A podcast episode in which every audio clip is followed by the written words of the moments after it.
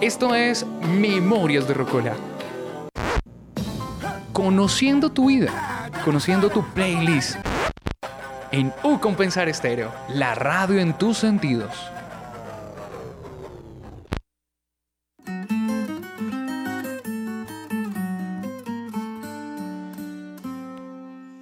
Te regalo la primera planta que en mi vida yo sembré en la tierra. Te regalo el cofrecito que antes de morir me regaló la abuela. Te regalo la emoción que sentí al ver nacer a mi primer hermano. La sonrisa de mamá al verme deletrear y mis primeros pasos, mi primer amor de infancia. y mis primeros zapatos. Muy buenos días. Hoy lunes 10 de julio en Memorias de Rocola les damos la bienvenida a nuestros y nuestras oyentes. Señorita Tatiana, muy buenos días. Señorita Luisa, buenos días, un buenos días, un buen lunes después de cuántos lunes en festivo. en festivo. Volvimos festivo, acá festivo, otra sí. vez desempolvando Memorias de Rocola administrativos, que es el que menos se hace porque hay muchos lunes festivos, ¿no? Sí, bueno.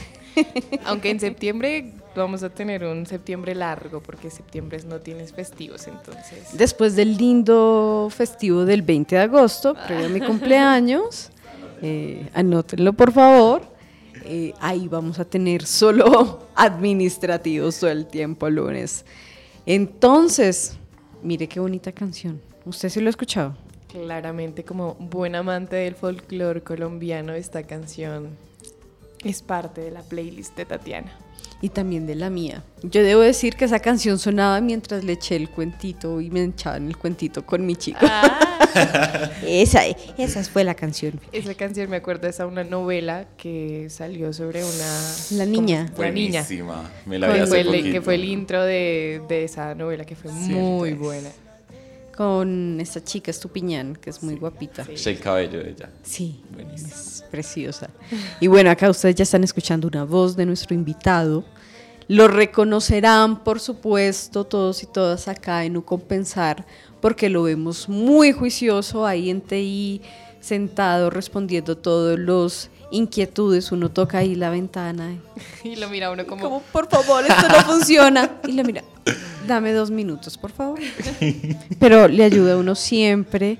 Todos lo reconocemos, Juan Manuel Prieto. Si usted no tiene todavía y asocia el nombre con la cara, es nuestro asesor Auxiliar. auxiliar. Nuestro auxiliar de TI que siempre se encuentra sentado en la ventana del lado izquierdo, con gafas, barba y ojos verdes. Sí. Juan Manuel, muy buenos días, bienvenido a Memorias de Rocola. Buenos días, profe. Buenos días a todos los que nos están escuchando. Eh, mi nombre es Juan Manuel Prieto. Trabajo en el área de tecnología, específicamente en la mesa de servicio. En la mesa de servicio, todos hemos tenido que sufrir con la mesa de servicio porque no sabemos cómo, yo, yo, porque nunca sé cómo hacerlo, entonces siempre pido ayuda. Sí. Siempre voy, hola, auxilio, no me conecta la tablet. Esta semana estuvimos investigando un síndrome. Pasa algo y es que cuando el técnico llega se soluciona. Las máquinas con que lo sientan a uno se solucionan. Te voy a dar el positivo a eso porque justamente ayer estaba subiendo notas y del intersemestral y cuando estaba subiendo notas pedí ayuda porque no me funcionaba el bendito sistema y no me funcionaba y él me llamó y me dijo como si quiere compártame su pantalla. Apenas compartí pantalla apareció el botón subir calificaciones. Pero profe, ahí aparece yo, se lo juro, se lo juro que ahí Usted no no me está". cree, pero ahí no Nos dicen a uno, no es que te queramos hacer perder el tiempo. Y uno, no, yo te creo, tranquilo. ¿Y por qué pasa eso, Juan Manuel? No sé. Las energías. Las Ah, energías, tú los cruzas la aparatos. MIS, firmas tu contrato y, y algo pasa. Los aparatos funcionan con Sí. las energías. Yo creo que usted nos Sí. puede explicar un poco más de esto. Así que vamos a disfrutar estos 55 minutos. Ya 50, ¿sí o no? Ya Ya 50. sí. 50 vamos. de Memorias de Rocola.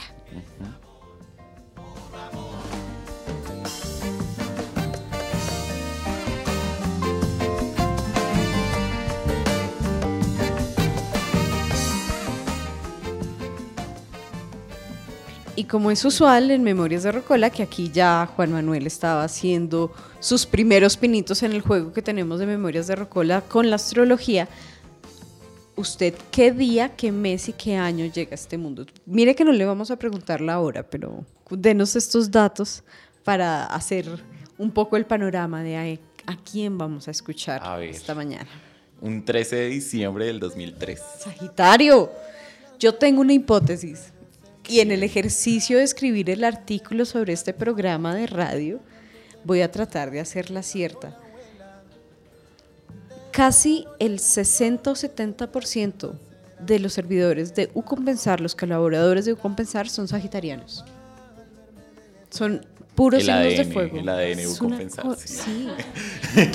De verdad, ya me Sí. tiene sorprendido. Gareth, el profe de inglés, eh, había otra profesora de ciencias empresariales, como otros tres profesores de inglés. Realmente son muchos sagitarianos. Somos muchos sagitarios. El profe de videojuegos. El profe que estuvo hace 20 días más o menos de ingeniería, el de los Pablo Emilio. También es, también es. Sagitario. Tengo esa hipótesis. 13 Sí, de, de diciembre, diciembre de, del 2003. Yo es que de un 1900, sábado. 2003. ¿Qué estaba pasando ese diciembre de ese año? Eh, bueno, en, en mi familia nosotros somos muy creyentes. Eh, yo fui planeado, entonces eh, mi familia ingresa como en un periodo de pedirle a Dios que yo naciera. Em, mi mamá tuvo amenaza de aborto en mi, en mi embarazo y em, mi- el- la labor de parto duró aproximadamente 24 horas. Entonces le tuvieron que inyectar en un medicamento. Eh, el parto fue un poco duro, fue parto pues, natural. Eh, se supone no que soy salir? prematuro. Acá en a, a Severo Macancán, pero soy prematuro. Nací como de ocho meses y semanita más o menos. Eh, o sea que por poquito es Capricornio. Sí, o sea, donde hubiera nacido a los nueve meses, gigantismo. Pero mm, sí, nací mm, en la mañana. No les voy a decir la hora porque me leen la carta astral y Sí, país. ya. Y em, el. Sí, como de las cosas que más cuentan, eh, mi abuelo paterno, cuando él me vio, pues yo abrí los ojos. Y en mi familia solo hay una persona con los ojos claros, mi abuela materna. Entonces, cuando él me vio, él, él es católico, es muy creyente, y él decía que, que yo tenía que ver con el divino niño. Ok. Por, por el aspecto de mi cara, porque cuando yo nací tenía los ojos azules. Dato curioso, mis ojos cambian de color, eh, dependiendo mis emociones. Entonces en ese momento estaba tranquilo, estaba sereno, entonces estaba en color eh, azul. Y al momento del ver eh, de qué color están, de qué color están. Estamos grabando, ¿cierto? Sí. Sí. Hágale así a la cámara. Allá haciendo zoom. Ah, hola. Hay que, mi- hay que quitarle las gafas Sí. y ver. La próxima vez que usted vaya a la, al ATI y le golpee, mírele los ojos a ver. Para saber cómo hablarme. está. Y usted sabe si está disponible para ayudarlo o no está disponible. O tiene que venir un poquito más Si tarde. están cafés, corra. Ah, mentira. Entre más, más clarito, más tranquilo. Sí. Em, y ya en general, como de mi nacimiento, eso. Mm, ¿Qué te cuento? Cuando era pequeño tenía el cabello crespo, más o menos afro, para los que conocen de textura, más o menos C2, C3. Em, me cortaron el cabello. Una persona tenía la mano alisadora y. Y, se ahorita dañaron estoy, esos sí, dos, Pero ahorita estoy en proceso de recuperar mi textura. Ok. Usted es el hermano mayor, del medio, único. Menor. Menor. Si usted es el conse- No, el divino niño, literalmente. Eh, la canción que suena en este momento me la dedico a mi hermana. Es, es muy especial por eso. Em, en mi proceso de grado de bachillerato tuve que hacer un, como una tesis de mi vida. Y dentro del proceso de elaboración estuvo eh, involucrada mi hermana y ella me dedicó esa canción. Por eso es tan especial. ¿Cuántos años le lleva a su hermana? Ocho años. Su hermana es grande, o sea, le cambió los pañales. O le daba Literal. asquito. No, ella me cambió los pañales. Fue mi segunda mamá. Mm. Todavía. Qué interesante. Además, porque si usted es el menor, ella le lleva ocho años, ¿hay otro hermano ahí? No. Son los dos. qué buena combinación. Es chévere tener Sí. una hermana mayor, ¿no? Sí. Para todos nuestros hermanos menores. sí.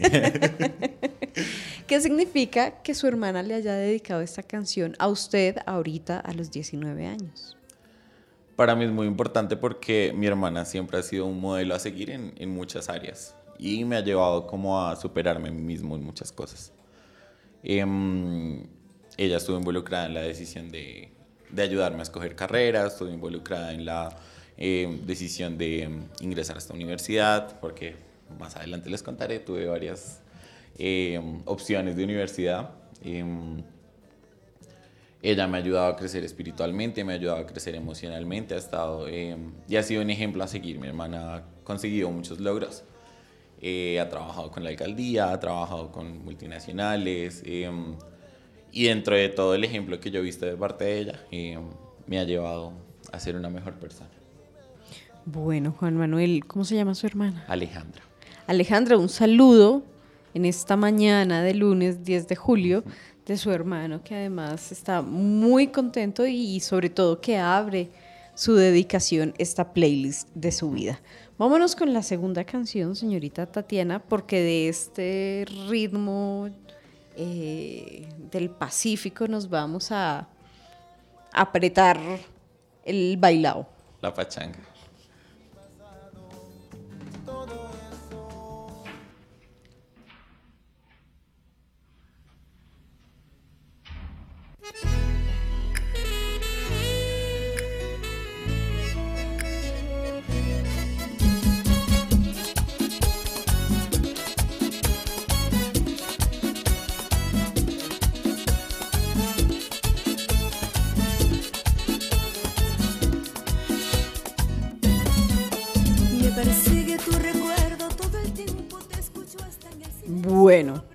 Cuéntenos a quién encarna esta canción. No. Eh, um, es una canción, hay videos. Eh, cuando pequeño, eh, um, a mí me gustaba mucho el baile. Todavía me gusta, pero desde pequeño ha venido. Y hay canciones específicas de merengue que, que me mueven mucho. Ok. Pues cuando pequeño uno no se fija en la letra, yo que me iba a fijar que yo allá diciéndole a la vieja que a dormir junticos. No. Pero em, esta canción recuerda mucho a um, el principio que yo tuve en el baile. Ok. Me- yo en este momento bailo, eh, pertenezco a una academia. qué Em, genial. y eh, el principio de, o sea, como lo que me llevó a eso era la música que me ponía mi hermana. Entonces, em, muchos gustos musicales que tengo han sido heredados de, de familia, de mi madre, de mi hermana, algunas de mi papá. Pero esta canción principalmente la puse, ¿por qué? Porque me acuerdo de la escena de, de yo cuando chiquito bailando con, con mis muñecos. Em, esa canción, específicamente. Usted nace, es el hermano chiquitico, su hermana nunca le puso una almohada encima ni una cobija, en- sí le puso. Obvio, claro. Había Le quitó el reinado. Mi hermana va a escuchar esto, estoy seguro, voy a hacer que lo escuche. Ella se hacía detrás del corral y imitaba voces, como, como Gepetto, como Pepito Grillo, algo así, y decía, soy la voz de tu conciencia. Ok. Yo pensaba que yo sí tenía voz de la conciencia y yo le hacía caso de las cosas que ella, que ella me decía. O sea, como soy la voz de tu conciencia y debes dejar de llorar, algo así. Ok. Una super herramienta. Muy útil, pero también muy estratégica, ¿no? Claro. Soy la voz de tu conciencia. Ve y le traes la torta de chocolate a tu hermana. Pero igual yo se las cobré después porque todo lo que yo dañaba, Ok. ya cuando empecé a hablar, yo decía, Aleja lo dañó. Entonces, Le echaba la culpa unas por otras. Y ella no le gustaba mucho que usted le echara la culpa. ¿o ¿Qué hacía? Mm, Más o menos. Es que me, pues, me quiso mucho, me quiere mucho. Ok. Entonces sí. Usted eh, crece con una hermana mayor que tiene una gran influencia en estas dos canciones en su vida. ¿Qué estaban haciendo sus padres? ¿Cómo, ¿Cómo era la vida del barrio mientras usted iba creciendo y hablaba, caminaba, iba jugando los juegos de infancia? Además que es una infancia bien reciente, muy de 2003, bogotana. Sí. Entonces, sí, Rolo va a morir, se me nota en la cara. Sí, ahí, ahí nos, nos va a tener que actualizar un poco esos juegos de infancia, si salía a la calle, si jugaba o si tenía amiguitos del barrio, que muy seguramente en su infancia, 2003, piensen eso, en una ciudad ya muy convulsionada, que ¿cómo se vivía esa infancia eh, mientras Em, usted crecía y, y bailaba con sus muñecos? Respecto a mis papás, los dos son profesionales de la salud. Eh, mi papá es enfermero jefe. Y mi madre es odontóloga. Ya tiene su consultorio, ya es odontóloga independiente en el primer piso de nuestra casa. Ok. Entonces, em, fue una infancia en la cual pues tuve compañía de mi mamá. Em, tengo una nana. eh, ella lleva trabajando con nosotros 15, 16 años más o menos. Y eh, mi hermana. Entonces la crianza fue como compartida entre ellas tres. Mi papá, em, hasta hace unos años, él trabajaba por prestación de servicios. Y sus turnos eran un poco pesados, un poco fuertes. Él trabajaba de noche. Eran turnos de 12 horas, 16 horas. Entonces, eh, el poco tiempo que él tenía era para descansar. Porque igual es una, es una profesión muy fuerte. Em, él trabajó en urgencias por mucho tiempo. Entonces él llegaba cansado, tenía que pues acostarse a dormir, descansar, hacer sus vueltas. Aparte, em, pues nosotros sabemos que el profesional de la salud tiene que estar en constante capacitación, tiene que estar haciendo cursos, tiene que estar haciendo pues cosas que le demandan mucho tiempo. Entonces, eh, pues sí, mi crianza fue prácticamente mi nana, eh, mi mamá y mi hermana. Em, de juegos, pues eh, prácticamente como videojuegos y cosas así, nunca me han gustado. Ok. Así que yo diga consolas y eso no me gustan casi. Los amiguitos tocando Eh, en el de apartamento, pronto, sí. en la casa. Eh, como amigos.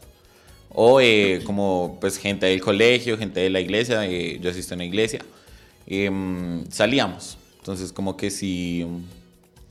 eh, sí, como que iban y me visitaban, yo iba a la casa de ellos, se quedaban en mi casa, eh, amigos de, o sea, los hijos de amigos de mi mamá y, y cosas así. Pero esa infancia de salir a la calle, salir al parque, de una cosa y de la otra, no, porque pues mis papás son profesionales de la salud, mi papá trabaja en Bosa, Sí. em, un hospital en el cual él ve cosas muy peligrosas, entonces yo crecí como con el miedo. Entonces como no vayas a salir al barrio porque de pronto te hacen algo, te secuestran, te roban.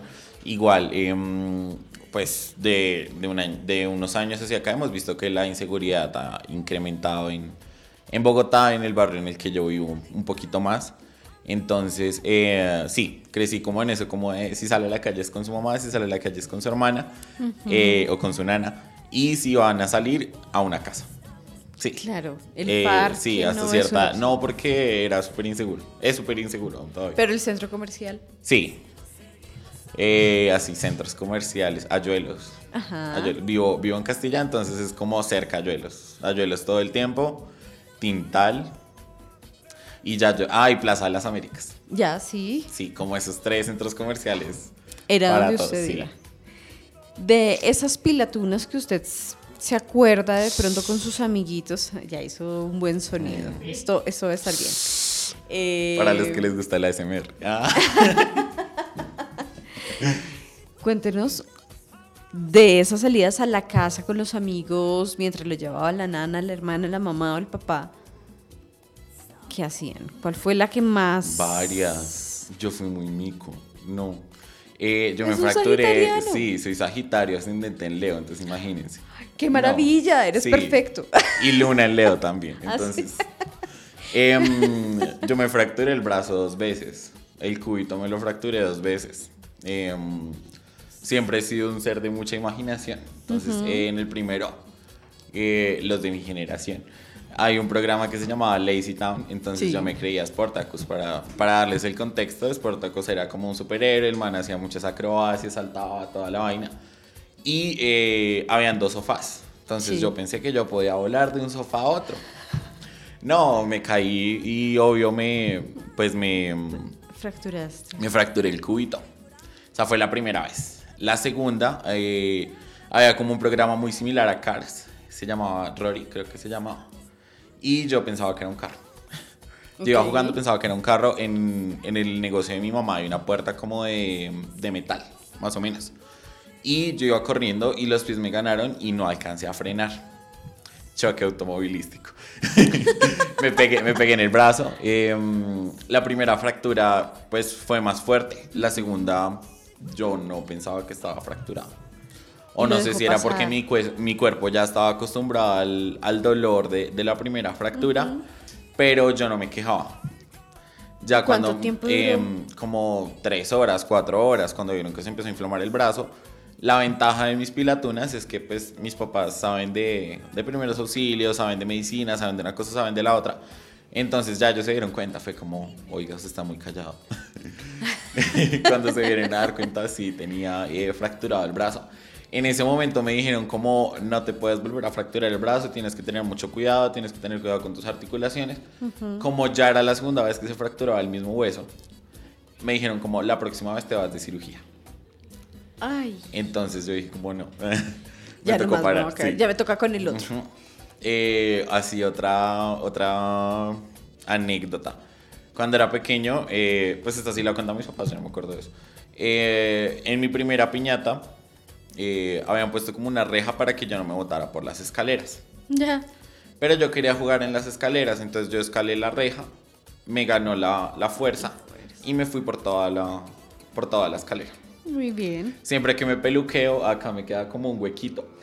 Porque tengo la cicatriz del, del golpe. Bueno, menos mal sus Sí. papás realmente se eran Sí. dedicados a la salud, porque un, otro papá se angustia, ya, ya se murió, Sí. porque no hay nada más allí. Muy bien, esas pilatunas nos llevan, gracias señorita Tatiana, a la tercera canción, que es Soy yo de Bomba Estéreo. De hombre estéril. Cuéntenos de dónde viene esta canción, por qué ocupa el tercer lugar y qué historia hay detrás de esta. Em, yo estudié, o sea, estudié en tres colegios. Tuve un cambio muy drástico que fue eh, del colegio que quedaba a tres cuadras de la casa al colegio que quedaba a una hora de la casa. Estudié en un colegio técnico, eh, sexto y séptimo. Cuando llegué allá, allá solo había bachillerato. Sí. Entonces te imaginarás el bullying que le hacían a los niños de sexto. Em, ¿De hombres? Sí, habían como tres, cuatro niñas por, por grado, ni siquiera por salón, por grado. Ya. Entonces era, era muchísimo más pesado el ambiente. Em, en sexto y séptimo yo tuve muchos problemas de autoestima, me hicieron bullying por mi peso porque nunca he sido flaco. Em, me hacían eh, bullying por mi voz. eh, También, esta- o sea, sí, por existir. Por todo, literal, era como... Pero a todos. O sea, ya después yo caí en cuenta y era a todos, todos tenían un algo. Esta canción marca un boom de porque el video es también así similar, es una niña más o menos de, de la edad que yo atravesaba en ese momento, una niña gordita, la cual em, la juzgan mucho. Entonces parte de- del video también, parte de la letra, es la lección de, de empoderamiento de, de me amo a mí, amo mi cuerpo, amo mi manera de ser, amo mi personalidad y nadie va a cambiar eso. Entonces influye muchísimo la canción en, en que a pesar de que era una persona pequeña, porque a los 10 años, 11 años tenía más o menos, que se va a imaginar uno que un niño pase por problemas de, de autoestima y, y sí pasa, Muchísimo. muchísimo, o sea, más de, más de lo que la, la gente piense.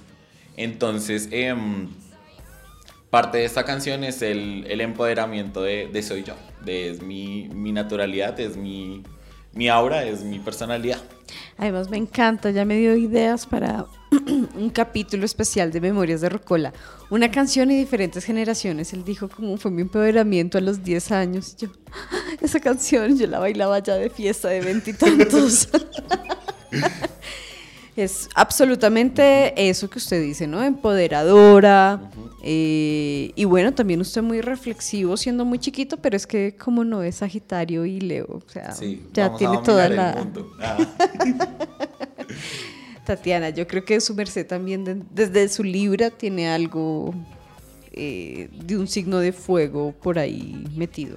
No sé, se supone que mis, mi luna es en cáncer y mi ascendente es en... Ah, en cáncer no, sino en Géminis. O sea, soy como Géminis en los dos puntos. No, super viento.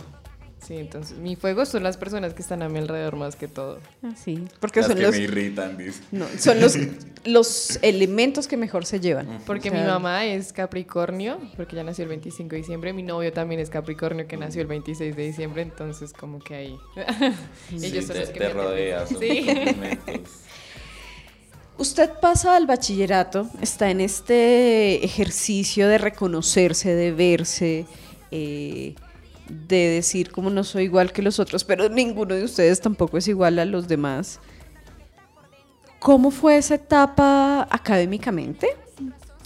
¿Cómo le fue? Eh, ¿Qué otra cosita se rompió por ahí en esa época hasta los 16 años? ¿Y cómo vivió esa experiencia de pasar del colegio al gran paso, que es empezar a decidir qué estudiar? Cuéntenos un poquito esa, esa, esa Eh, época. um, académicamente en sexto y séptimo me fue muy mal. Eh, por este cambio de, del colegio de primaria súper chiquito donde te llevaban cogido de la mano al baño. a te tienes que cambiar de salón en cada materia, tienes que manejar un correo para cada cosa.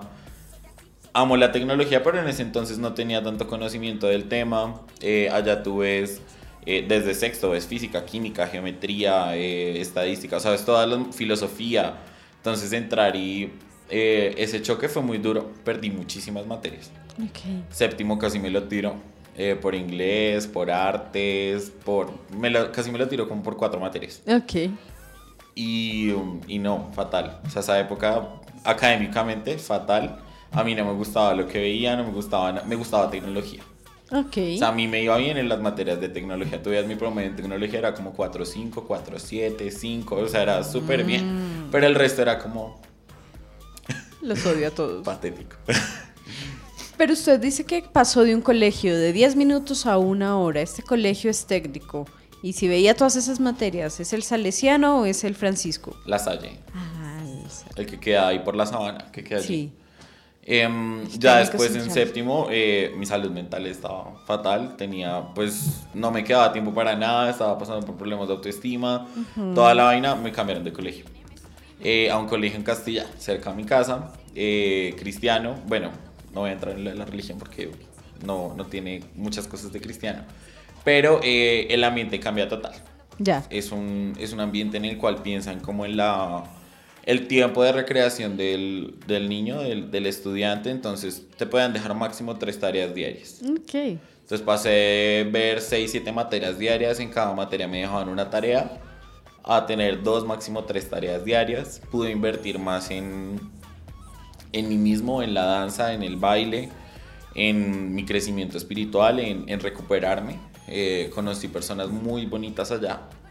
Eh, mi mejor amiga, ahorita llevamos más o menos 8 o 9 años de amistad, la conocí allá.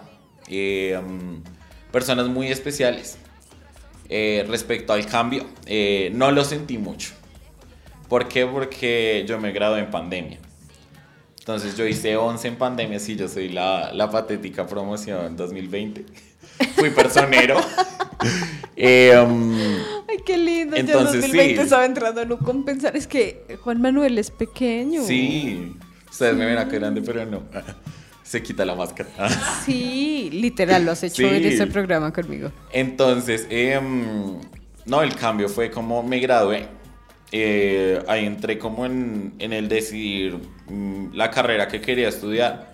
Estaba entre ingeniería en sistemas, eh, que es la que estoy estudiando en este momento. Estaba entre licenciatura en tecnología, Sí. que pasé en la pedagógica. Eh, estaba entre estudiar licenciatura en danzas.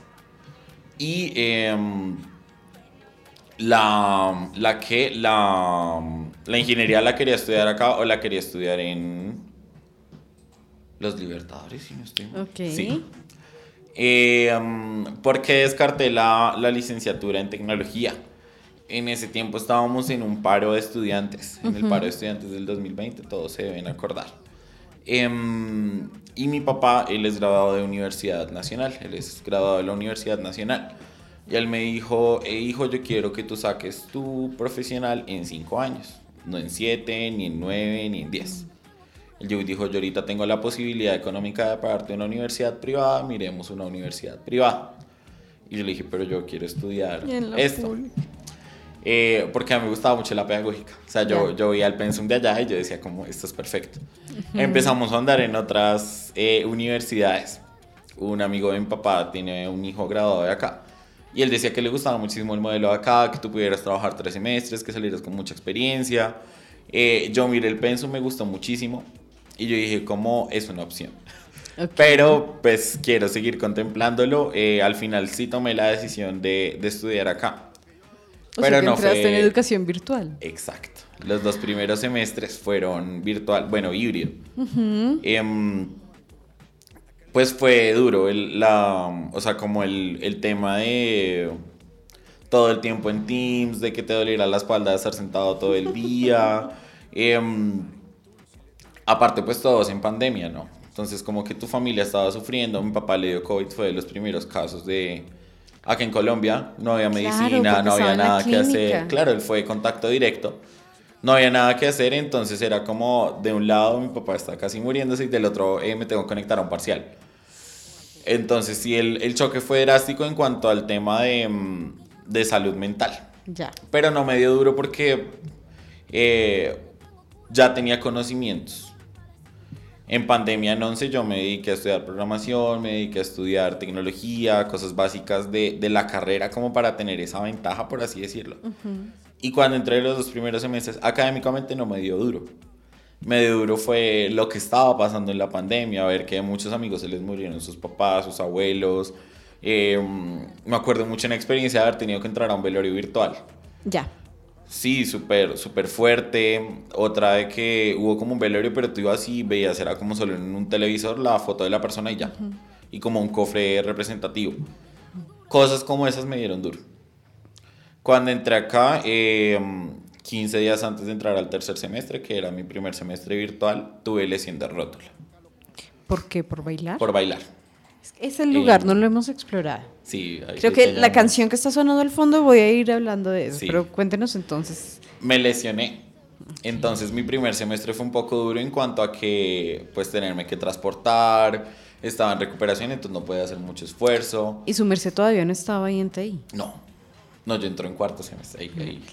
Em, el tercer semestre, menos mal me tocó todo acá en la sede principal, entonces tenía ascensor, no tenía que subir muchas escaleras. Y la recuperación eh, fue un poco rápida, duré solo tres meses en recuperación. Pero igual fue como duro el arranque, pero, pero lo, lo logré mantener, la logré pilotear.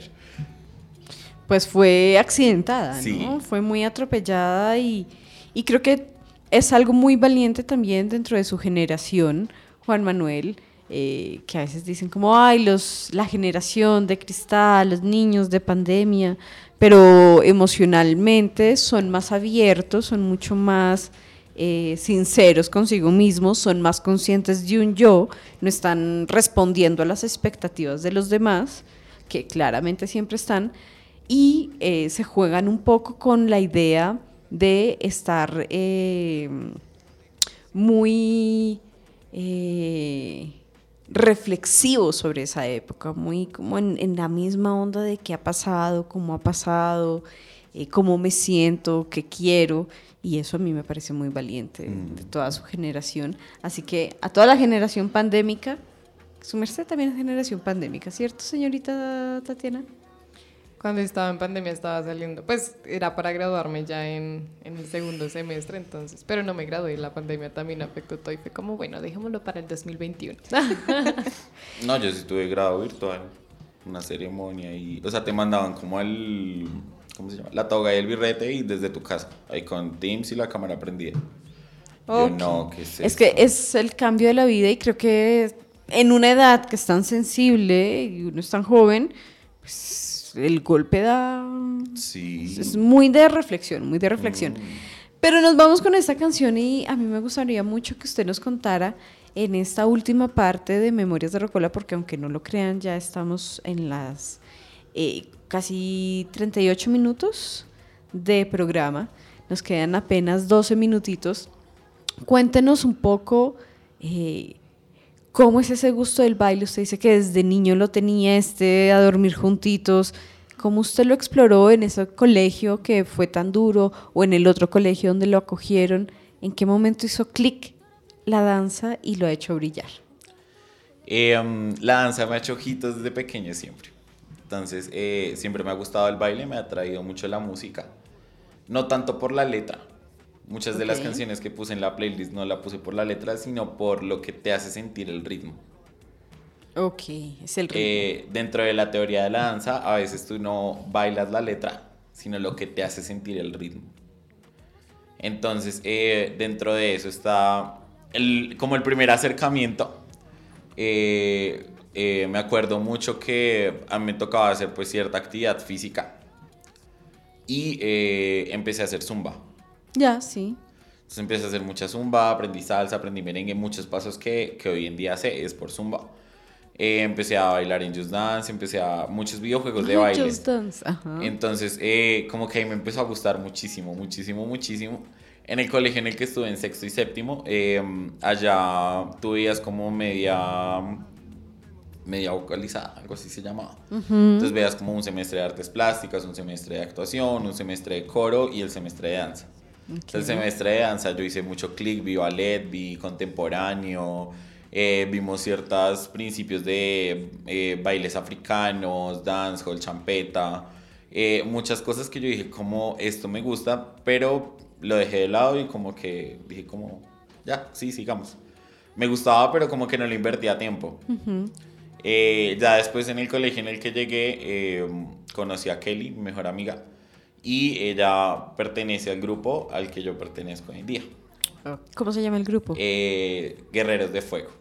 ok. Es un, es un grupo cristiano, pero hacemos de todo, entonces es urbano, ballet, contemporáneo, eh, danza cristiana, o sea, hacemos de todo, sí.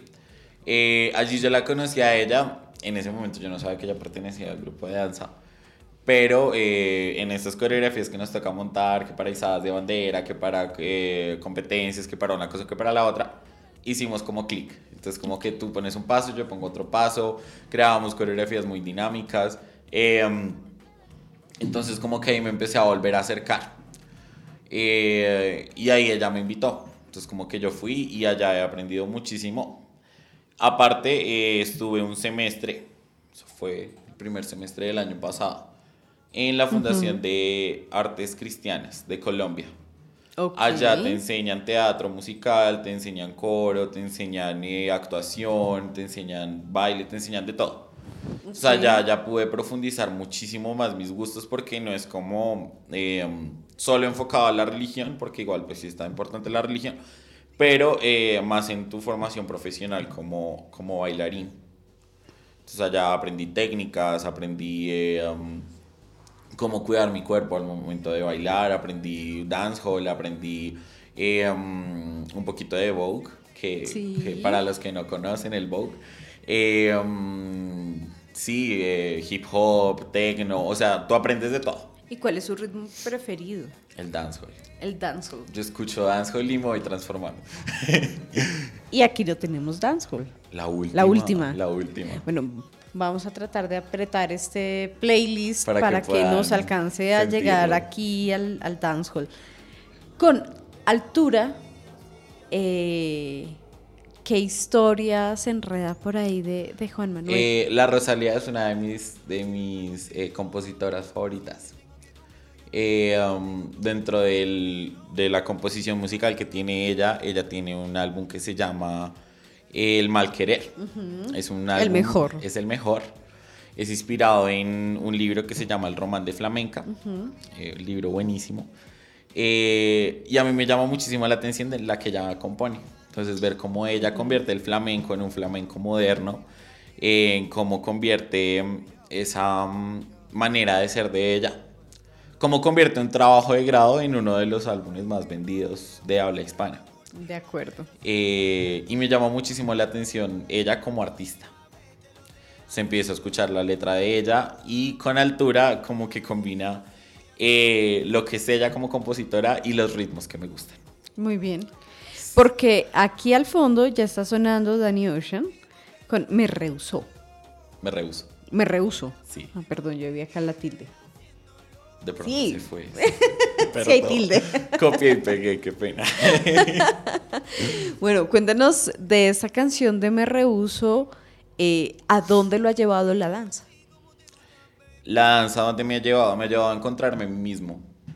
Eh, dentro de todo, aceptar eh, que no se necesita un cuerpo perfecto para practicar ballet, para practicar eh, ciertos ritmos. Y lo más importante, que mm, es un, un don, es un talento que de una u otra manera eh, te lleva a expresar lo que tienes por dentro. Entonces, eh, de una u otra manera yo encuentro la danza como esa terapia, como esa manera de em, demostrar los sentimientos que tengo reprimidos, de expresar cosas, de, de lo que yo les digo, de, de que yo me dejo llevar más por el ritmo de la, de la música que por la letra a veces. Y de que la- eh, por medio de la danza nosotros podemos contar una historia. ¿Usted baila, señorita Tatiana? Sí, señorita Luisa. Sí, de hecho, ya. tenemos Yo una... compro, tenemos una ni- story time. Sí, story time de cuando nos ganamos botilitos. Sí. ¿En serio? En la- Acá en Semana de Innovación. mi amigo se ganó como cinco botilitos. Sí. En el. En la, rumba plazoleta. Yo estuve ¿Ah, en la sí? mañana y estuve en la noche. Entonces estuvimos en la noche ahí, casi que no me dan un botilito. Estábamos Sí. atrás y yo no, yo quiero mi botilito. Y nos fuimos adelante. Tuvimos y- un huequito adelante y yo. Ahí es. Nuestra Ah. oportunidad. Ah. y nos ganamos los botilitos. También dentro de estos sonidos y dentro de esa exploración y descubrir su cuerpo, eh, afianzarse con su cuerpo, reconocerse, que es un poco también lo que nos ha dicho con las canciones, hay un aspecto que nos ha mencionado por los laditos y no hemos ahondado y es su espiritualidad. Eh, el poder encontrarse, el poder verse, el, el ser un divino niño, también está muy en ese camino espiritual. Cuéntenos un poco qué le gustaría compartir con los oyentes sobre ese, ese camino. Eh, um, de crianza, eh, soy cristiano.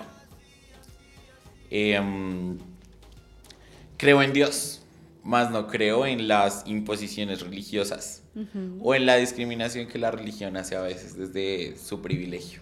Sí, creo en que Dios nos creó, en que cada uno tenemos un propósito en la tierra, de que Él nos da dones, de que nos da cosas, nos da herramientas para poder eh, cumplir nuestro propósito en la tierra. Creo en los milagros, eh, creo en las energías, ya yéndome hacia el otro lado, creo en el aura, creo en que hay personas que inspiran buenas energías, hay personas que inspiran malas energías. Eh, creo en que hay personas que con solo tocar algo lo dañan, así como creo que hay personas que en sus manos portan la abundancia y, y con que lleguen a un lugar eh, sale algo hermoso. Em, pero principalmente creo en eso, creo en que Dios existe, en que Él está en nosotros, de que tú puedes ver a Dios en las cosas, no necesariamente necesitas ver a una persona, sino Dios se demuestra en nosotros y, y nos utiliza. En, en general esa es, es mi creencia. Es una linda definición realmente. El Dios está en nosotros. Que tanto aplicamos ese Dios en nosotros, ¿no? A veces hay muchas personas muy religiosas dedicadas a toda esta eh, búsqueda, pero a veces se quedan mucho en el discurso, ¿no? Y Sí. no en, en- en ser dioses, como poder habitar. Y qué bonito eso que usted dice, porque es hablar con un Dios, es hablar Igual... eh, con ese don. Sí. Igual pues dentro de mi experiencia, como le he contado, a una iglesia. Uno ve muchas cosas, uno ve muchas injusticias, uno ve muchas cosas, pero yo lo veo como... Yo voy a la iglesia conectarme con Dios, no voy a la gente que está acá. Sí, Excelente. yo voy a sentirlo, yo no voy por el pastor, no voy por eh, mi líder, no voy por eh, conectarme con otras personas, sino por sentirlo y por lo que él me inspira en ese lugar, sí. Em, igual creo de la misma manera en que todos los seres humanos tenemos errores, pero eso no eh, limita o no impide tu relación con Dios. Sí. Entonces, en general, esa es como mi creencia, esa es mi manera de, de ver a Dios. Y con esta canción que tenemos de fondo, que es su sexta canción de J Balvin, con Otra vez, ¿usted qué haría otra vez y repetiría de todos los 19 años que usted ha tenido?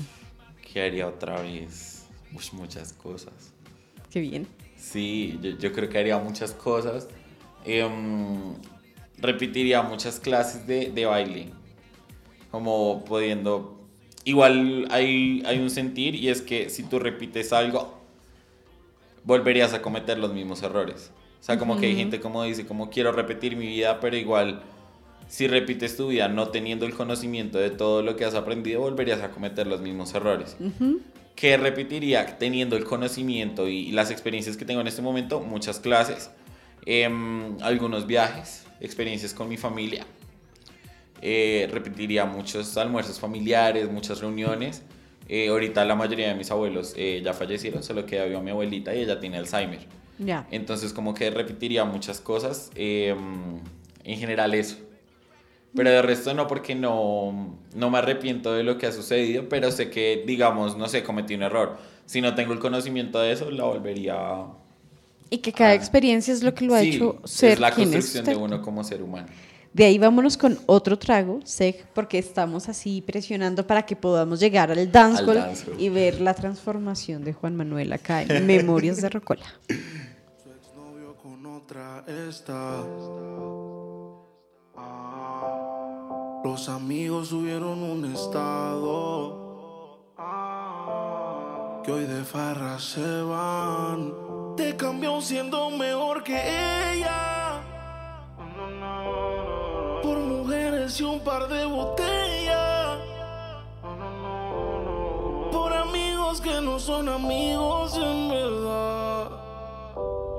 Porque sé que te van a escribir cuando él se va. Everybody go to the disco. Y ahora a lo puro y sin disimulo, olvidando la pena. Acá quienes nos están viendo por Facebook Live están viendo que nosotros seguimos hablando, porque además cuando decía es de energías, eh, Sí. se da cuenta que esta mesa es de muy buenas energías, sí, acá porque acá se habla bueno, acá se pasa lindo, Sí. eh, tenemos un, un buen feeling acá en, en esa conversación, y dentro de esa conversación estábamos hablando cómo su playlist es fiestera y es muy joven. Sí.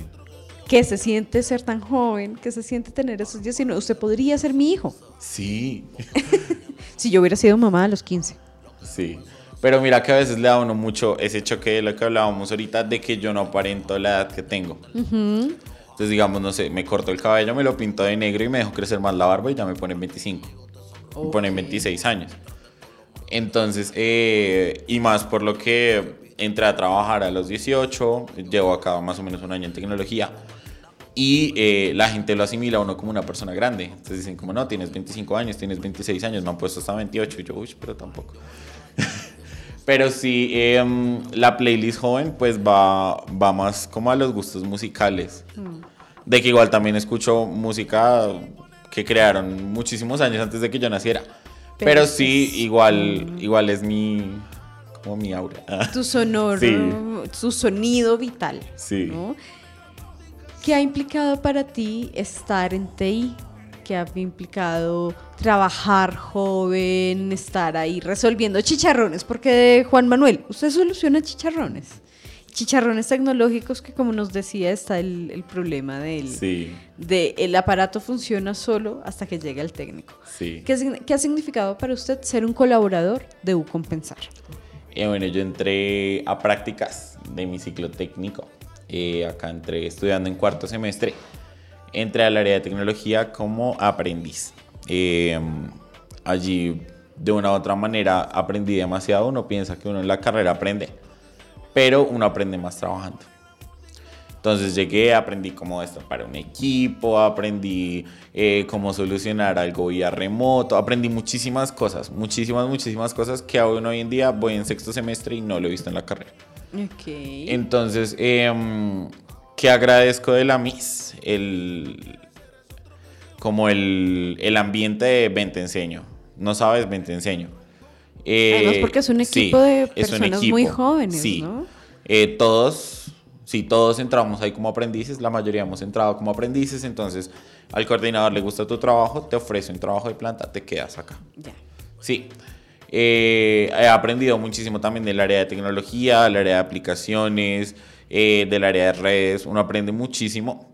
Em, porque aquí el, bueno, en tecnología, hablo de tecnología, el pensar es como, no sabes, ven te enseño. ¿Quieres aprender? Ven te enseño. Ok. Sí. Entonces, de, de una u otra manera, y lo agradezco muchísimo, se lo agradezco a mi coordinadora, se lo agradezco al líder, se lo agradezco a cada una de las personas que, que han estado involucradas en este proceso de, de aprendizaje, porque yo no lo veo tanto como un trabajo, sino como un proceso de aprendizaje, porque aprendo todos los días. Em, lo agradezco muchísimo, porque igual eh, es pesado, todos saben que, que el trabajo en la MIS es, es complicado, pero tú aprendes todos los días y no solo de tecnología. Aprendes de atención al cliente, aprendes del trato a las demás personas, eh, conoces personas porque uno en tecnología está involucrado en casi todos los procesos de la universidad. Entonces lo que tú decías, casi todos me conocen, entonces todos ven que uno va corriendo para un lado, va corriendo para el otro, va, le hace soporte al uno, va cargando un computador, eh, hay auditorio, entonces va a un auditorio, hay algo en terraza, va a una terraza, y de que es un trabajo muy dinámico.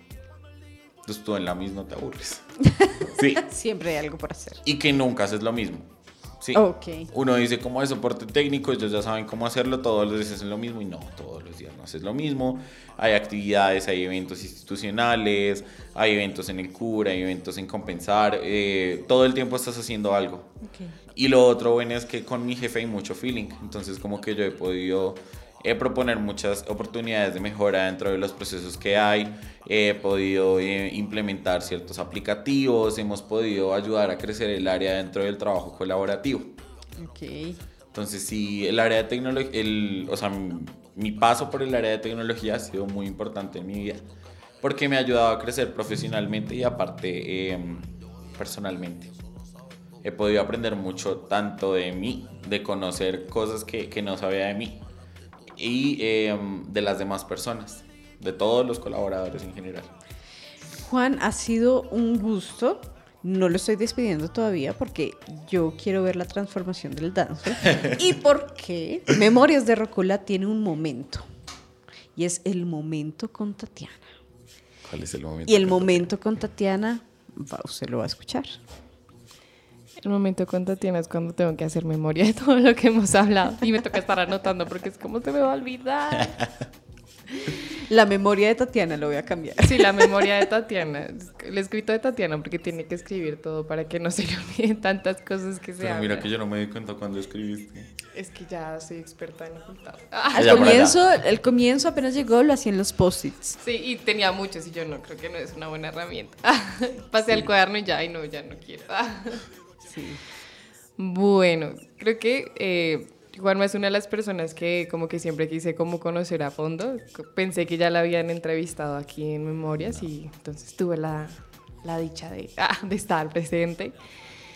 Efectivamente es una playlist muy joven la que tenemos, creo que a comparación de las que hemos tenido últimamente en Memorias de Rocola, aparte pues desde que no están los estudiantes, es como la playlist más joven porque realmente son canciones que yo digo las escuché en la universidad, ya cuando estaba saliendo del colegio. Luisa no las conoce. Entonces, sí, ya que Luisa no las conozca, yo digo, "Uf, no, ya.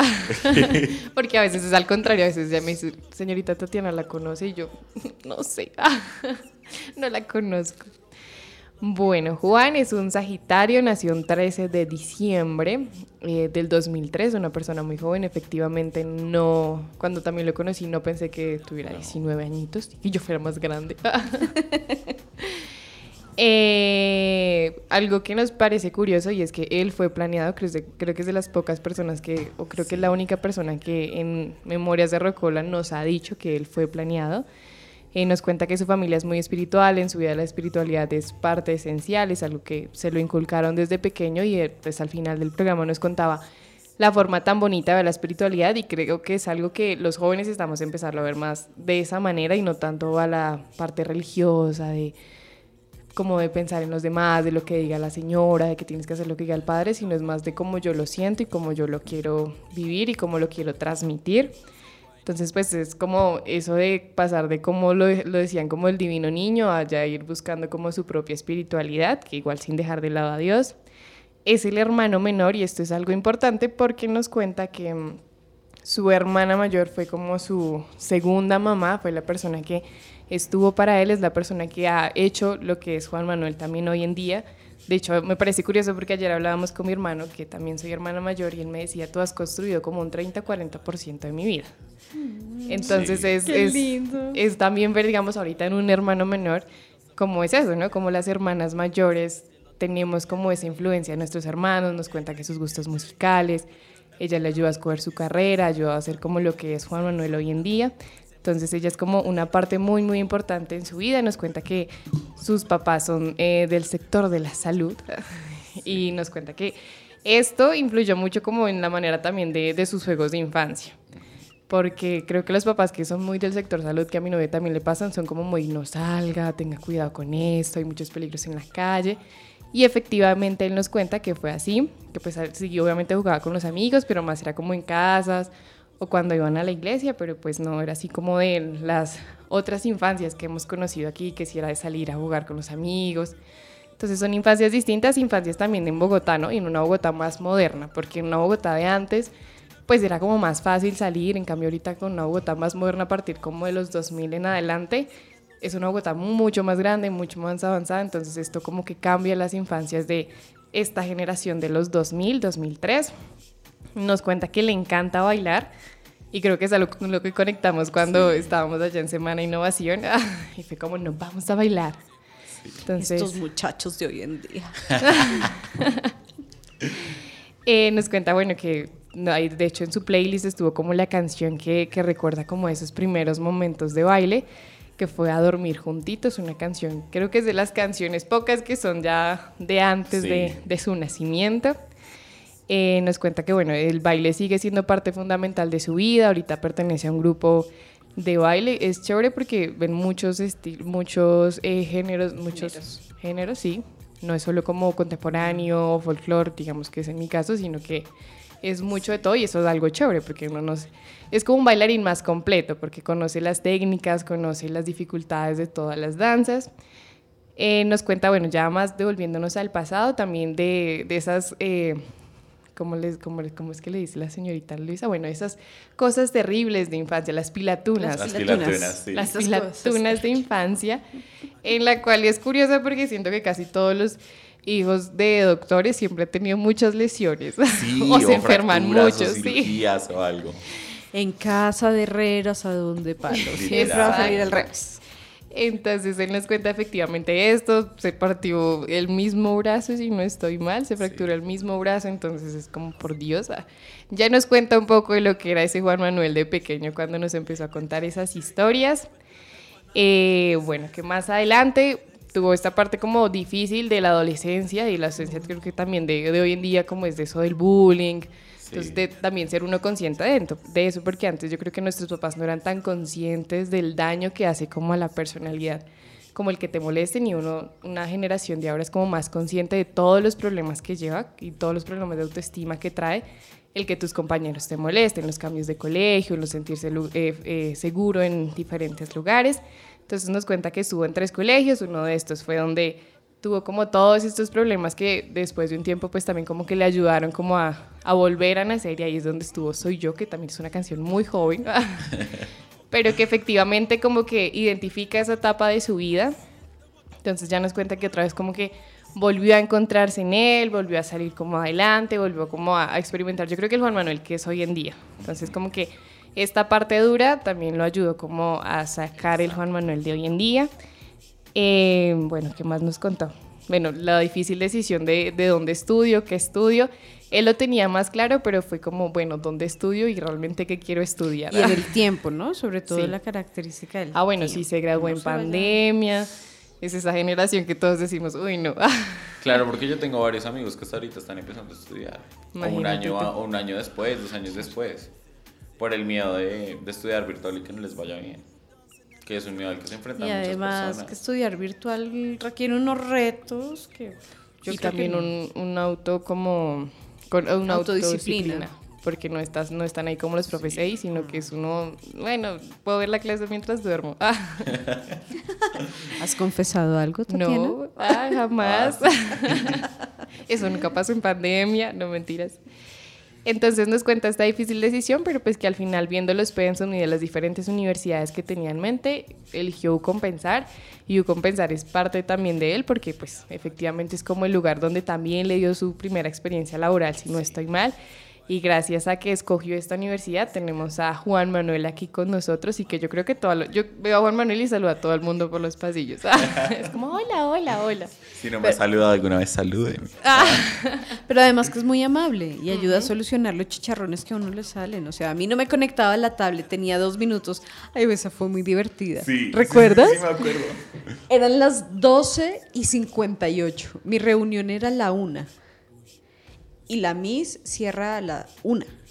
Una estaba así todos apagado y saliendo yo- con nuestras coquitas. Ah. Quedan dos minutos, quedan dos minutos para la una. Ayúdame a conectar acá. Profe, te lo voy a dejar con mi usuario porque no te sirve el tuyo. Yo, gracias, no importa, gracias. Y salí corriendo porque era ser par evaluador en Red Colsi. Ok. Y Sí. como, por favor, auxilio. Sí, Juan Manuel me, Sí. me ayudó. Entonces, este es Juan Manuel y yo creo que muchos eh, van a querer escuchar esta historia de Juan Manuel. Sí. Yo siento que este día va a tener, va a estallar Sama ahí con la cantidad de escuchas, ahí el Facebook ahí, Live. de- Hola, amiguitos de YouTube. Y los comentarios, por favor, que nos dejen comentarios acá en el Facebook Live. Sí, salúdenos. Que le den like, que le den me gusta, me encanta, me importa. eh, No le vaya a dar me enoja, por favor. Es que, ¿por qué no me nombro? Ah. Ah, bueno, puede ser una opción. Y que lo compartan, que lo compartan también en sus redes. Recuerden que si no lo están, no lo alcanzaron a escuchar completo hoy, eh, lo puede encontrar en iBox y en Spotify, ¿cierto, señorita Tatiana? Sí, que ya estamos Ya con- tenemos Spotify. Ya tenemos Spotify. Ya tenemos todo, entonces sí, ya saben, si no encontraron este, si no alcanzaron a escuchar este episodio, vaya directamente a Spotify o a iBooks y ahí lo... De hecho, en Facebook Live también queda guardado Sí. ahí en, en el Facebook de la emisora, entonces no puede tener excusa ah, para Bueno, historia. El, el dancehall está sonando hace cinco minutos y no hizo la transformación. Juan Pero Manuel, sí me echan el chisme. Ah. ¿qué le hace sentir el dancehall en el cuerpo? Yo siento que como que la pierna se me va moviendo.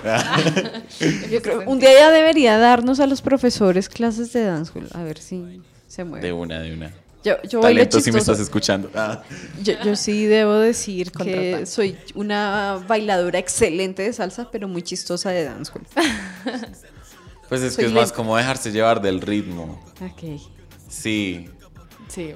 como de mover la cadera. Ah. Ah, sí, bueno, Sí. la cadera. Bueno, yo espero esa clase, Juan Manuel. Listo ha sido una. un gusto tenerlo como invitado. Gracias por aceptar esta invitación. A ustedes. Seguramente, como decimos en Memorias de Rocola, cuando finalicemos con todos los colaboradores, tendremos un Memorias de Rocola número 2. Claro Así que que, sí. lo estaré invitando en ese momento. Claro Gracias sí, por ser un sagitariano leoniano perfecto. A la señorita Tatiana por habernos acompañado con su Libra energía y Ventusca energía. Y a todos ustedes por escucharnos y seguirnos en Memorias de Rocola. Les deseamos una muy buena semana y nos escuchamos este miércoles con Memorias de Rocola con docentes. Buen día.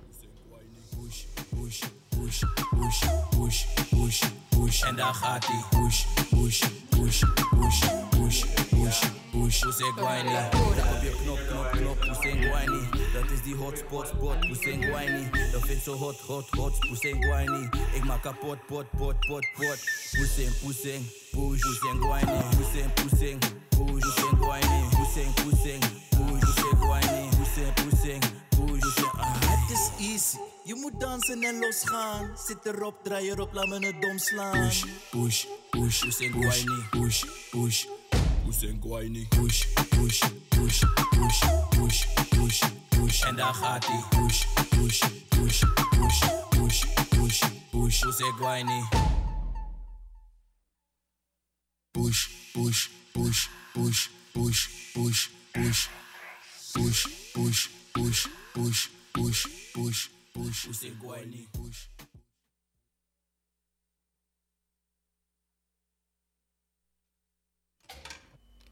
Hasta aquí llega Memorias de Rocola.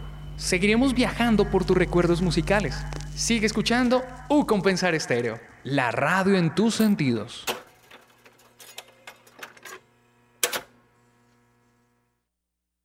push, push, push, push, push. En daar gaat hij. Push, push, push, push, push, push, push. Push en guayni. Dat